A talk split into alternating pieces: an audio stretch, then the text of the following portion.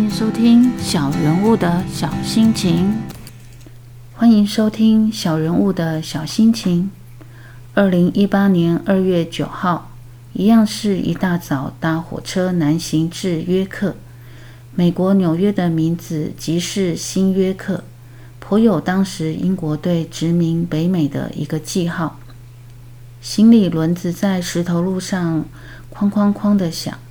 真实感受到这建立于西元七十一年、富有历史的城市轨迹。乔治六世曾说：“约克的历史就是英格兰的历史，一直是英格兰北部的主要城市。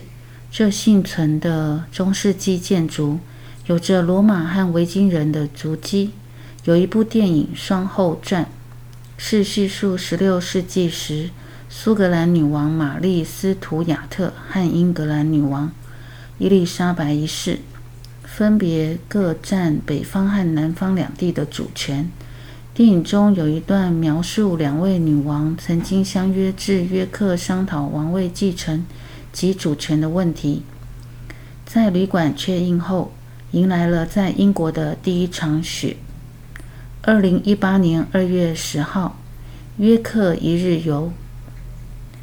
行经肉铺街，两边的屋子向中间倾斜，这是《哈利波特》书中斜角巷的原型。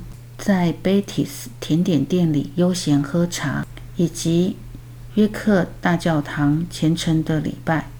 行走在中世纪斑驳颓圮的遗迹残壁之间，颇能感受这城市的古老历史的价值和意义。沿着乌斯河。漫步，真希望时间能暂停，让我有足够的时间来沉思这古城所承担历史的意义和价值。虽然我没有这庞大的历史包袱，但是短暂的人生价值和意义还是得追寻的。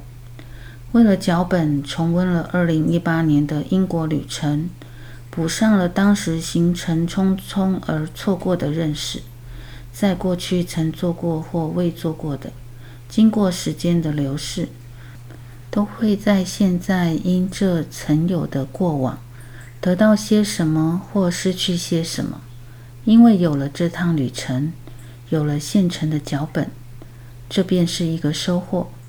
长期的习惯和累积，成就了现在的自己。人生至今，仍有许多美好值得去体会，仍有很大的空间成为更好的自己。